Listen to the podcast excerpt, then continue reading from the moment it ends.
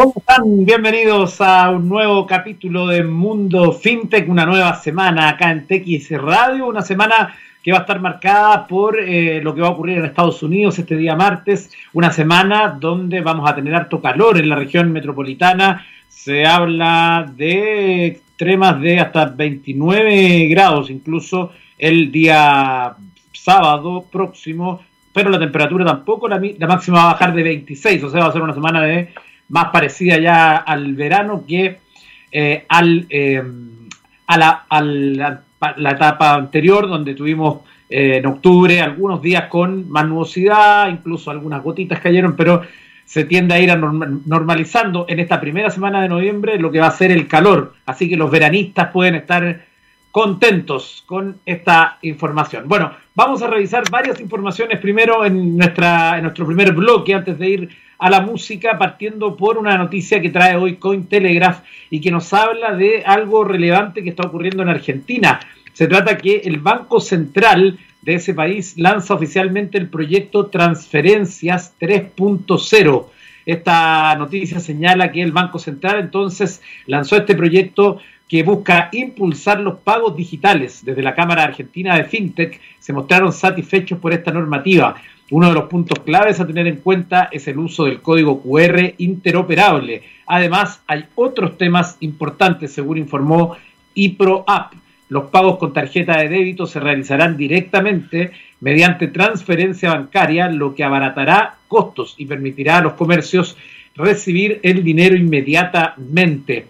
Otro punto importante será la interconexión de todos los jugadores de la industria de pagos, bancos, billeteras digitales y adquirientes tendrán la tendrán que comunicarse entre sí y con las empresas que aportan la infraestructura y facilitan la compensación de los saldos resultantes de las operaciones. El artículo de IPROAP también citó a Carlos Horbeit, director del, del Banco Central y presidente de la Comisión de Operaciones y medios de pago de la entidad diciendo que no hemos hecho nada sin identificar que el sector privado ha sido el motor de esto. Entendemos que cuando hay una red interconectada a los que todos se unen, todos ganan y los costos son más bajos. Por su parte, desde la Cámara Argentina de FinTech compartieron un comunicado donde señalan estar muy satisfechos por la normativa liderada y agradecidos con la institución por habernos convocado para colaborar activamente como Cámara, sumando nuestra perspectiva y nuestras recomendaciones el programa de transferencia 3.0 marcará seguramente un hito dentro de la evolución de nuestro país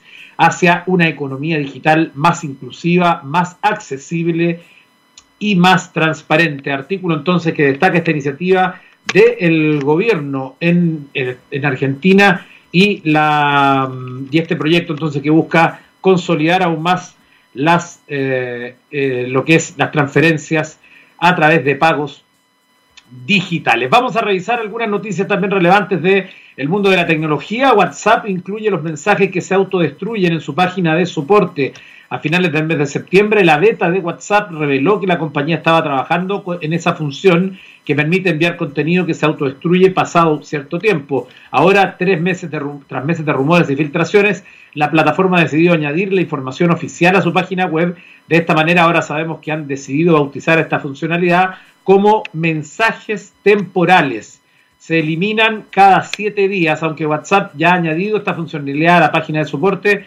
Actualmente no sabemos cuándo y cómo añadirán esta opción a las aplicaciones móviles o incluso a las versiones beta. Cuando esta función esté disponible tendremos que activarla dentro de la app y estos mensajes desaparecerán de forma automática al pasar siete días. No hay noticias de momento de que se pueda cambiar ese espacio de tiempo, así que ya lo saben, hay una noticia relevante respecto a la caducidad de los mensajes de WhatsApp. Y claro, como yo le decía, estamos a eh, menos de 24 horas de lo que va a ser un día, se espera, histórico en Estados Unidos con esta elección entre Donald Trump y Joe Biden, eh, que ha tenido y probablemente usted vea análisis políticos en otros programas y en otros medios, porque evidentemente esa es su especialidad. Nosotros queremos destacar acá lo que ha sido la tecnología y cómo ha cambiado en las últimas elecciones de Estados Unidos. Esta es una nota que hoy trae hipertextual y que destaca entonces que este martes 3 los ciudadanos norteamericanos van a tener una nueva cita con las urnas marcadas además por la pandemia de COVID-19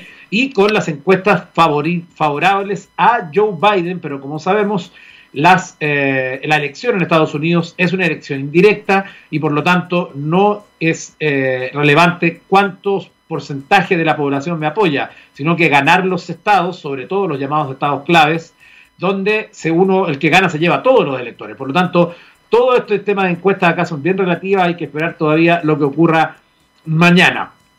Pero acá se hace un repaso muy interesante de cómo la tecnología ha eh, funcionado en los últimos tres gobiernos, porque claro, los dos de Obama y uno de Donald Trump.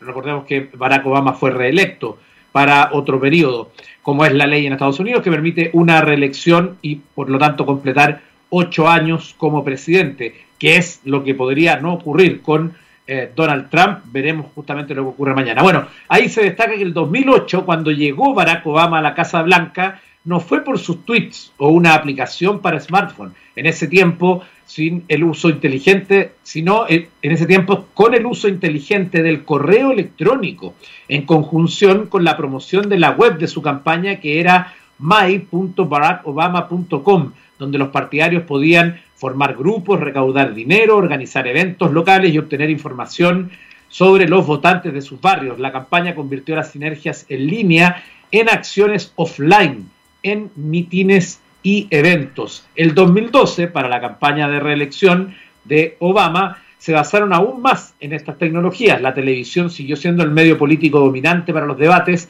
pero en agosto de 2012 la mayoría de los adultos estadounidenses ya estaban en Facebook.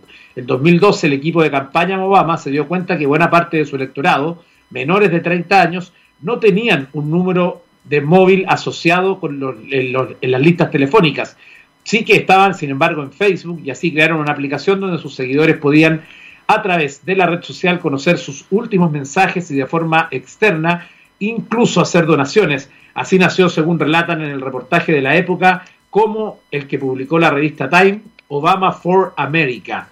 Eh, este plan que, que tuvo cerca de un millón de personas que se registraron con Facebook, donde accedían a esta plataforma en la que, pedía, en la que podían pedir su voto por correo, donar dinero o compartir sus discursos. La app accedía también a los datos de contacto de las personas que se registraban previo aviso, una técnica similar a la usada por Cambridge Analytica, pero con dos salvedades. Uno, esta petición no estaba disfrazada de un uso académico. Dos, no se usó para lanzar mensajes directamente a los contactos. Aunque eso sí, sí es que se usaban esos datos para saber cuál de nuestros amigos podrían ser más propensos a unirse también a la campaña. Carol Davidson, director de análisis de datos de aquella campaña de Obama, tuiteó tras conocer el escándalo de Cambridge Analytica varios mensajes sobre cómo funcionaba la herramienta. Facebook se sorprendió de que tuviéramos acceso a tantos datos, pero no se opuso. Comentaba al tiempo que subió un ejemplo de un mail que se enviaba a los registros. Y entonces eh, luego se dice que en el email de campaña Obama mandaba un mensaje personalizado a cada usuario y le ofrecía un botón para que invitara a uno de sus amigos de Facebook a unirse también. Ese contacto, por supuesto, era el que pensaban que era el más idóneo para ello. El lado republicano también creó una herramienta más inteligente, pero no le salió bien. El equipo del republicano Romney creó una plataforma para reunir a los voluntarios para que aparecieran dejando su voto el día de las elecciones, pero sufrió graves problemas técnicos, convirtiéndose en una cuenta con moraleja de cómo no gestionar un gran proyecto tecnológico. Por el momento la brecha entre demócratas y republicanos seguía siendo amplia. Y ahí llegamos al 2016, la última elección, donde entonces recordemos que Hillary Clinton del Partido Demócrata llegaba con también eh, favorita en las encuestas, pero finalmente lo que ocurrió es que perdió en estados claves y eso permitió la elección de Donald Trump. Ahí se, se rescata entonces que un gran equipo de ingenieros dirigidos por la ex de Google, Stephanie Hannon, construyó docenas de herramientas con un enfoque especial en los registros de votantes y la participación de manera similar formó una unidad de análisis para informar de las decisiones de la campaña. En contra, la de Trump fue una operación improvisada y sin fundamentos basada sobre todo en sus mensajes en Twitter. O eso pensábamos, el equipo de Trump utilizó plataformas de redes sociales y sitios web relativamente sencillos para dirigirse a los votantes con datos adquiridos de aplicaciones de Facebook, y herramientas de orientación diseñadas para anunciantes. Todavía hay dudas de cómo ayudó Cambridge Analytica en este esfuerzo. La empresa que trabajó para la campaña de Trump se jactó que sus perfiles psicográficos reunidos con datos que resultaron haber sido robados de Facebook por un académico contenían hasta 5.000 puntos de datos sobre cada uno de los 220 millones de estadounidenses. Sin embargo, Brad Parscale, que dirigió la operación digital de Trump y ha sido nombrado su director de campaña para el 2020, ha insistido repetidamente en que la campaña no utilizó esos perfiles, basándose en cambio en datos del Partido Republicano. En pocas palabras, puede que la campaña de Trump no tuviera directa relación, directo acceso a los datos de Cambridge Analytica, pero los grupos de intereses que querían promover a Trump, sí, creando el caldo de cultivo perfecto para que funcionaran. Aunque la campaña de Trump no tenía docenas de ingenieros y analistas en el personal, sin embargo, tenía algo más que ayudó a cerrar una brecha tecnológica enorme. Estos fueron los llamados incrustados, empleados de Facebook, Twitter y Google, elegidos por sus simpatías republicanas que trabajaron directamente en las oficinas de la campaña, enseñando a los empleados cómo sacar el máximo provecho de las plataformas. A la campaña de Hillary Clinton se le ofrecieron también estos perfiles, pero decidió no aceptarlos, aunque también gastó decenas de millones de dólares en publicidad en Facebook. Ahora parece evidente que lo hizo de forma mucho menos efectiva. Tenemos la propia voz de Facebook para afirmar esto, un documento interno de la compañía que Bloomberg News obtuvo a principios de este año informó que en junio del noviembre, de junio a noviembre del 2016 la campaña de Clinton probó 66 mil anuncios distintos, mientras que la de Trump probó 5,9 millones. Es decir, aprovecharon mucho mejor la capacidad de Facebook para optimizar los resultados. ¿Y qué ocurre el 2020 o qué ha ocurrido el 2020 de acuerdo a esta nota de hipertextual? Dice ahora, en cierto modo, la campaña en redes y a nivel tecnológico se ha centrado en la respuesta a lo ocurrido en 2020. Si hace cuatro años la campaña sirvió para que muchas personas aprendieran la palabra fake news, ahora el nuevo vocablo es verificador de datos. Solo el tiempo podrá decirnos si esta especie de rectificación de la privacidad que vivimos en los últimos años ha tenido realmente éxito o no. Por ahora nos queda solo tomar tribuna y ver lo que va a ocurrir desde mañana en Estados Unidos con la elección del nuevo presidente del país norteamericano. Nos vamos a ir a la música acá en TX Radio y vamos a viajar hasta el año 1986. De ahí nos vamos a encontrar con esta canción de Genesis, Invisible Touch. Y estamos de vuelta con un interesante invitado en Mundo Fintech. Dejamos la música de Génesis y viajamos hasta este año 2020 y vamos a recibir en nuestro programa a Gonzalo Torrealba, él es CEO y cofundador de For Talent. Me imagino que se pronuncia. Gonzalo, ¿cómo estás? Buenas tardes. ¿Qué tal? Mucho gusto. Sí, efectivamente, For Talent quisimos ver ahí una mezcla entre para el talento, buscando a la gente con el talento, eso es lo que nos importa. Perfecto. Gonzalo, vamos a partir eh, primero contándonos, cuéntanos de qué, de qué consiste o en qué consiste eh, tu empresa. Bueno, nosotros hemos sido una empresa que comenzamos primeramente en el año 2012 desarrollando diferentes tipos de productos que fueran en, temas de recursos humanos y en particular con temas de contrataciones como eh, lo primero era buscar talento, ese era nuestro principal foco. Y, para eso desarrollamos eh, aplicativos para empresas grandes, los bancos principalmente en el retail, eh, que sirvieran entre tanto candidatos como encontrar el mejor. Perfecto. Eh, ¿Qué año fue eso, me dijiste? 2012. 2012 partimos, en realidad partimos un poquito antes con, con temas de recursos humanos, en el 2008 fuimos una de las primeras aplicaciones que se desarrolló eh, en el 2008 para Android en algún concurso y ese fue el inicio de una carrera tecnológica que hasta el día de hoy ha sido muy fructífera. Perfecto. Eh, dentro de la realidad que vivimos hoy y cuando partiste ese 2012, bueno, tú hablas un poco antes, eh, también hay como una etapa previa, ¿cómo ha cambiado em, el mundo en que están insertos ustedes? Porque no sé si sea de una industria en particular, por, eso te pregunto que eh, cómo ha cambiado ese contexto tecnológico, humano, eh, en estos ocho años. Bueno, yo diría que ha cambiado muchísimo. Yo, yo, diría dos, como dos cortes importantes. Me acuerdo hace un tiempo atrás, y esto cruzando todas las industrias, nosotros en la industria financiera partimos porque eran los primeros que querían eh, optimizar procesos fundamentalmente de talento pero y después el retail también. Y yo diría que los principales peros que nos encontrábamos en ese entonces era que la gente creía que el acceso a la tecnología era uno de los grandes, una de las grandes dificultades. O sea, que no todos tenían dispositivos, que no todas las personas tenían algún tipo de, de, conocimiento que les iba a permitir hacer. Y esa era el principal, la, principal muralla que encontrábamos, que encontrábamos emprendiendo en este tipo de cosas. Sin embargo, después yo diría que eso fue hasta más o menos el 2016, donde empieza una época de masificación un poquito más grande, entendiendo todos estos procesos de incorporación de tecnología como eh, probablemente eh, ocurre más o menos lo mismo. En el mundo fintech también va ocurriendo una serie de procesos que tienen que ver con la incorporación de early adopters, de innovadores y probablemente que con el tiempo se van incorporando otras capas.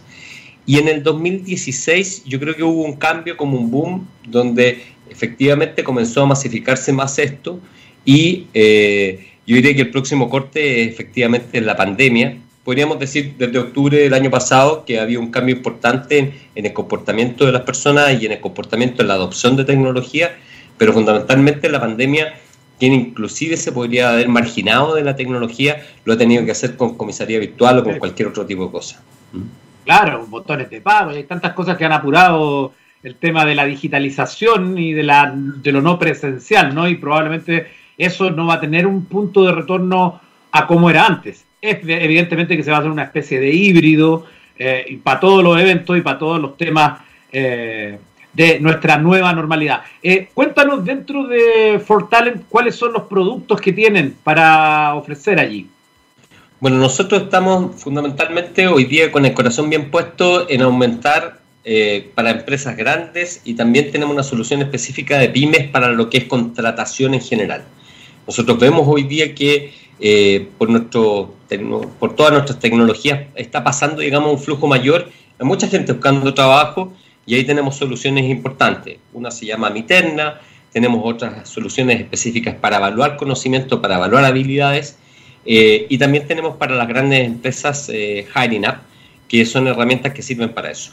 Pero también, y ligado a esto que uno va observando y se va encontrando con, con, apertura, nosotros hacíamos procesos completamente digitales en temas de contratación. Sin embargo, al momento de tener que contratar a alguien, eh, se producía un corte porque la gente tenía que firmar el lápiz papel, un contrato, tenía que llevar los papeles en una cajita eh, y esto se transformaba en volúmenes de papeles importantes en las empresas.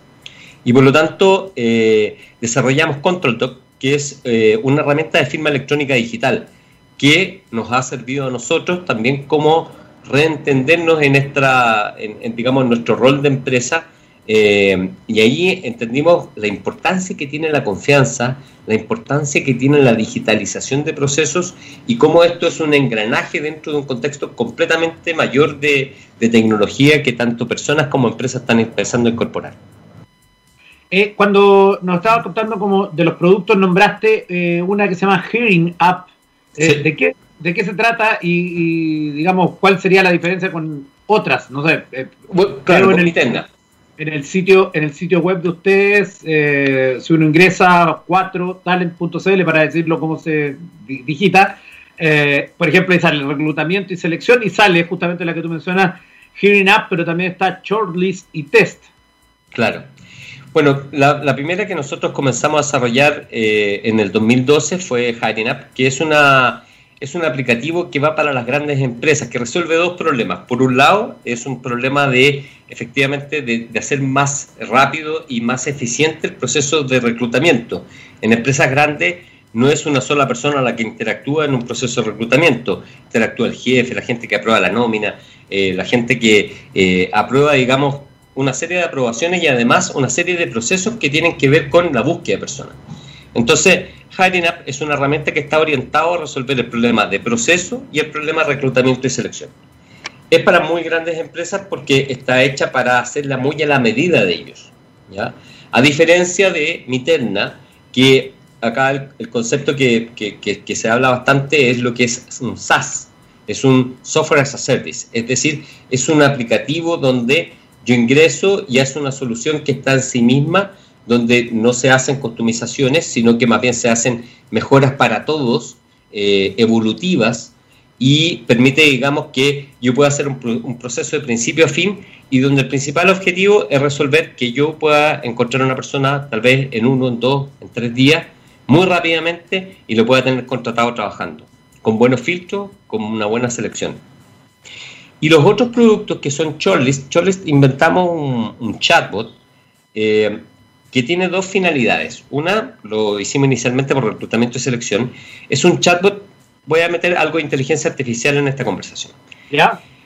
Por un lado, eh, la mayoría de las herramientas de inteligencia artificial lo que hacen es leer los currículums de la gente. Si alguien está postulando, tiene que saber muy bien cómo su currículum no va a ser eh, obviado por una máquina. ¿Por qué? Porque las máquinas están buscando palabras clave dentro de, los currículums para que la persona pueda, digamos, ser considerada con un puntaje. Entonces, nosotros encontramos que eso, si bien puede servir, es tremendamente injusto eh, y porque no todos colocan todo en su currículum, porque también hay, hay un espacio límite mm, no declarado, pero sí se recomienda que sea breve y conciso. Eh, y no coloco todos los contextos que yo estoy, eh, que yo sé o que conozco. Entonces, la inteligencia artificial para la lectura de CV hace una cosa y nosotros desarrollamos un chatbot que lo que hace es preguntar directamente lo que un reclutador necesita para poder encontrar una mejor persona. digo mejor persona, no somos todos buenas personas, pero me refiero más calificado para el puesto que estoy buscando. Entonces, y no obvio a personas eh, y lo que los gringos llaman bias o, o, sesgo. No intenciono ningún tipo de sesgo al momento que estoy buscando una persona. Y, eso que tú mencionas que me parece súper justo respecto a postulantes, por ejemplo, eh, ¿cómo logran eh, evitar esos sesgos?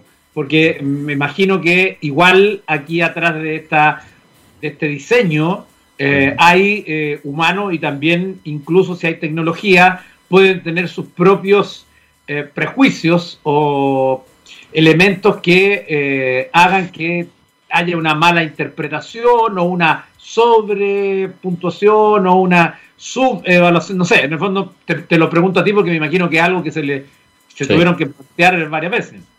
Sí, bueno, de hecho, eh, Choles como, como un, bot que puede hacer preguntas, una mini entrevista directa para saber el, el básicamente para poder eliminar o poder puntuar y relevar a personas que cumplen con requisitos.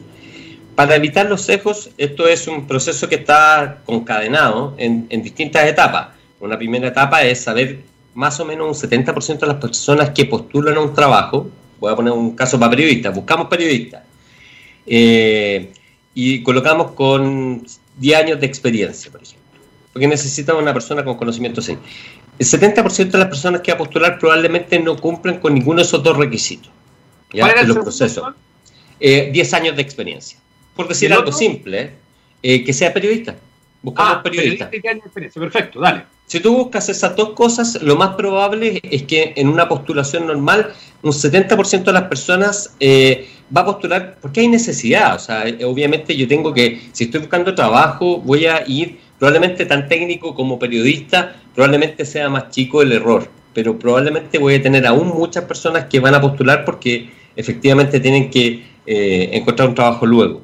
Ahora, cuando yo tengo eso, le da mucha carga al reclutador, donde tiene entre muchos postulantes que tener que seleccionar a poco. Entonces, el, bot lo que hace es reducir y llegar al grupo de personas que sí cumple. Y luego de eso vienen las pruebas. El ideal es un proceso ciego, es un proceso donde yo desconozco sexo, donde yo desconozco etnia, donde yo desconozco... Acá hay prejuicios, no hay ninguna demostración científica que la universidad sea un, eh, esté correlacionada con el éxito laboral de una persona. Entonces, generalmente ahí hay otro seco que es con respecto, quiero que sea solo de tal universidad o de otra.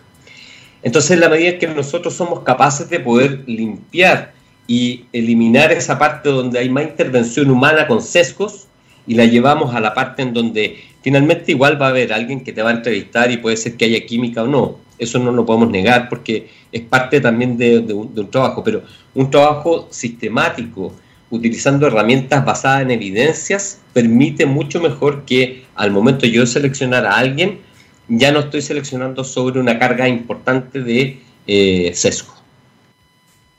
Perfecto, perfecto, muy, muy, muy claro. Bueno, estamos conversando entonces en este capítulo de Mundo FinTech con Gonzalo Torrealba, CEO y cofundador de For Talent. Vamos a ir a la música y de vuelta seguimos conversando más de, eh, de todo este tema que tiene que ver con cómo la tecnología ayuda al reclutamiento, pero también sería bueno que eh, nos puedas contar también respecto a algunos consejos que quizás le podemos dar a las personas, porque como tú ves tanto información respecto a esto, quizás hay algunos tips que puedas dar allí para armar, por ejemplo, un currículum o postular un trabajo. Nos vamos a ir hasta el año 97 y nos vamos a escuchar esta canción de The Pitch Mode, Useless, y estamos de regreso en TX Estamos de vuelta en este capítulo de Mundo FinTech a través de texradio.com. Estamos conversando con Gonzalo Torrealba de For Talent. Gonzalo, eh, ya hemos abordado el, servicio de ustedes, las distintas alternativas que hay en cuanto a productos. No sé si te queda algo por señalar respecto a eso en particular. O sea, yo creo que eh, hoy día uno de los énfasis donde hemos encontrado que eh, ha habido más avance ha sido el tema de la firma electrónica digital de documentos. Yo creo que hoy día la gente Comisaría Virtual hizo un gran trabajo y la clave única también, a pesar de los quiebres que hubo en temas de seguridad informática hace pocos, hace pocos días. Eh, pero claro, Control Doc yo diría que hoy día es una herramienta que a la gente, sobre todo cuando estuvimos en cuarentenas más duras, nos tocó bastante ver cómo la gente necesitaba esta certeza eh, legal eh, para poder en el fondo continuar. Mucha gente también no sabía qué estaba pasando.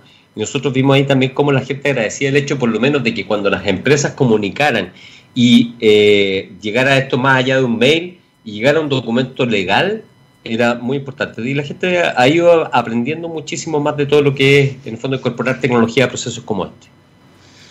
Claro, obviamente hay que decir que eh, tú tienes razón, porque una cosa es lo que haga el mundo o la industria tecnológica o las personas que están participando del desarrollo de estas tecnologías o incluso las personas más privilegiadas que tienen más acceso o desde más tiempo y por lo tanto entienden eh, la validez que tienen los distintos eh, procesos digitales. Lo que hace, claro, lo de la clave única mezclado con comisaría virtual es que esto se masifica de manera bien importante y entonces algo que antes solo se podía obtener yendo a una comisaría, que además es un trámite eh, de, todo, desde toda perspectiva estresante, porque siempre estar con la autoridad y pedir un documento, siempre es una cuestión como bien traumática, mucha gente era bien reticente. Bueno, ahora eso se vuelve algo muy cotidiano que se hace en el teléfono, etcétera, etcétera. Ese mismo impulso seguramente yo creo que es lo que se necesita para que, eh, en el caso de otros tipos de identidades digitales, firma electrónica, lo que sea,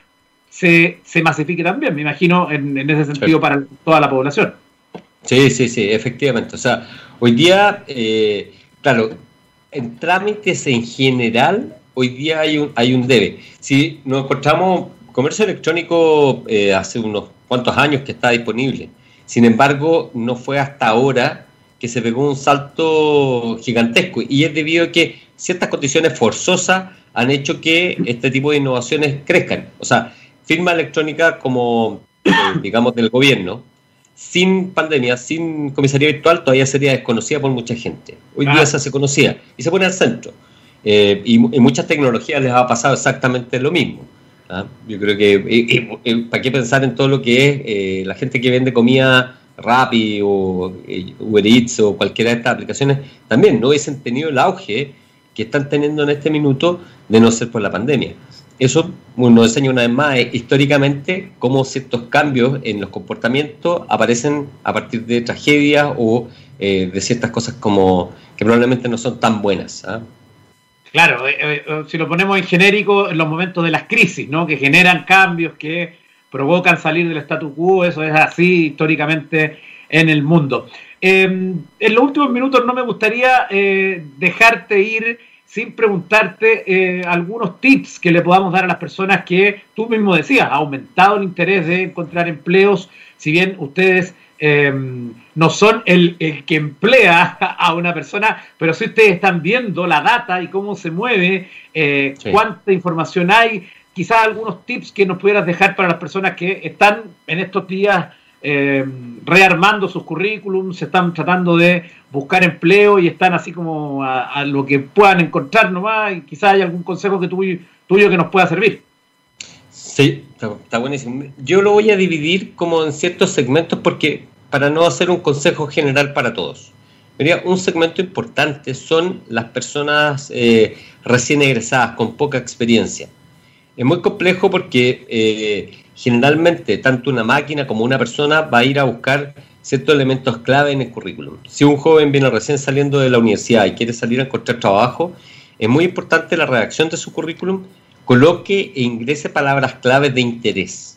Entonces, por ejemplo, si está buscando, supongamos que alguien sale en tecnología, va a ser más o menos fácil porque conozco más el lenguaje, pero si coloca cosas como inteligencia artificial, si coloca como intereses, es más probable que lo consideren en algún proceso en donde él solamente coloca, digamos, sus estudios. ¿ah? Soy ingeniero comercial, o soy periodista, o soy. No, no, no va a ser considerado. O, digamos, el robot, los robots que están masificados en, en esta industria no lo van a considerar. Luego, entonces, colocar intereses, agregar eso en su currículum porque le va a generar más tracción a su hoja de vida.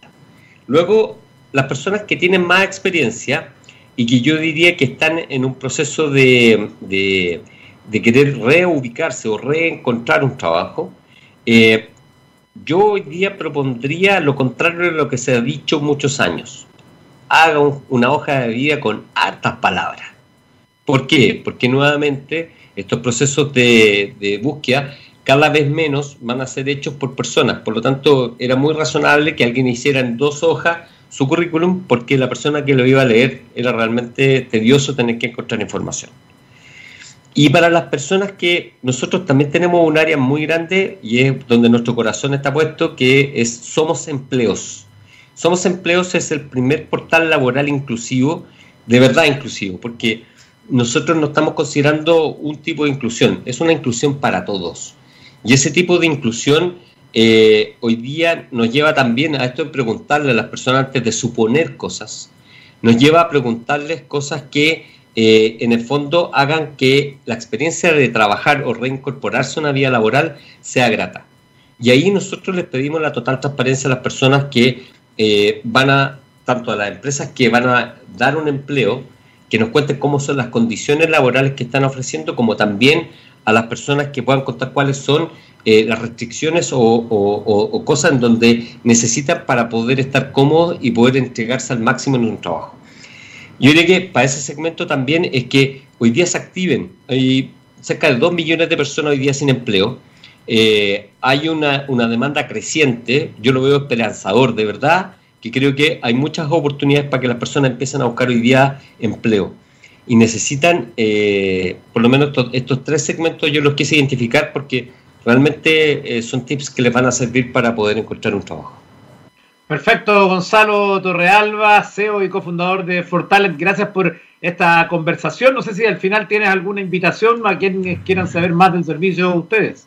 Por supuesto, yo quiero invitarlos donde eh, a Fortalent, este ha sido un emprendimiento que ha estado desde el 2012 como Fortalent. Eh, sin duda, nosotros le colocamos harto cariño, nos importa harto más las personas, creemos que la tecnología no va a reemplazar a las personas, o por lo menos creemos que eso eh, sería nefasto que nosotros inventáramos cosas para reemplazarnos a nosotros mismos. Creo que aquí la idea es eh, colaborar, sobre todo después de esta gran pandemia que hemos tenido. Así que los invito a ser parte de la familia Fortalen. Tenemos hartos productos distintos de tecnología, pero nunca para reemplazar a las personas, sino que para hacer una vida mejor. Perfecto, Gonzalo. Muchas gracias por el contacto. Que estén muy bien. Chao, que les vaya muy bien. Bueno, seguimos en los últimos minutos de Mundo FinTech acá por TX Radio y vamos a revisar algunas noticias eh, llamativas del mundo de eh, la tecnología, algunas curiosas, partiendo por una que viene hoy en Infobae que habla de la polémica por una falla en las herramientas publicitarias de Facebook que afectó los anuncios políticos. Eh, un informe publicado este jueves dejó en evidencia que las herramientas publicitarias de Facebook estaban haciendo que los anuncios de campaña política, incluso aquellos que se adherían a las nuevas reglas de la red social, se detuvieran. Esto generó una tormenta de críticas por parte de diferentes sectores políticos que creían que esto podía afectar de forma negativa la difusión de sus campañas presidenciales. Facebook explicó en su blog que el bloqueo ocurrió debido a una falla técnica que afectó a la difusión de algunos anuncios políticos de ambos partidos, demócratas y republicanos, y aclaró que estaban investigando el problema, comillas, ningún anuncio fue detenido o rechazado por una persona o por alguna consideración partidista, aclaraba el comunicado. Eh, como parte de nuestros esfuerzos para garantizar la máxima transparencia de la publicidad política, comenzamos a restringir nuevos anuncios políticos y de emisión antes de las elecciones de la próxima semana dimos este paso para que todos los anuncios políticos se pudieran buscar en nuestra biblioteca pública de anuncios antes del día de las elecciones. Eso es lo que está aplicando hasta justamente que sea en línea, digamos, con lo que ha hecho Twitter en la última semana de modificar la forma de hacer retweet y que es un plan piloto que eh, se estima va a estar en vigencia al menos hasta mañana, al menos. Eso significa que Twitter está evaluando si lo va a dejar así eh, o va a volver a la antigua forma de retuitear que era con un solo clic eh, si es que no iba a ser citado ese eh, contenido. Bueno, nos vamos a ir de, esa información que estaba en Infobae, también nos vamos a ir a una información curiosa, llamativa que tiene hoy Gembeta y que habla entonces de una forma de comunicar que dice, ellos lo, lo titulan, apártate WhatsApp presos de una cárcel de Pontevedra utilizan el teletexto para recibir mensajes del exterior.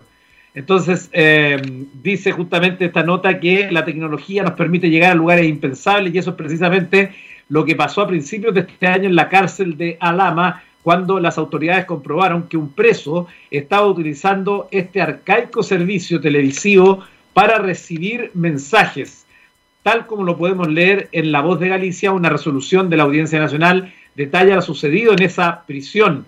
Eh, por motivos de seguridad le confiscaron a un preso el televisor y cuando se lo devolvieron el menú y el teletexto estaban bloqueados. En la resolución apuntan que se ha detectado que los mensajes de teletexto eran utilizados para comunicarse con los internos, con personas del exterior a través de páginas abiertas de citas, contactos o anuncios.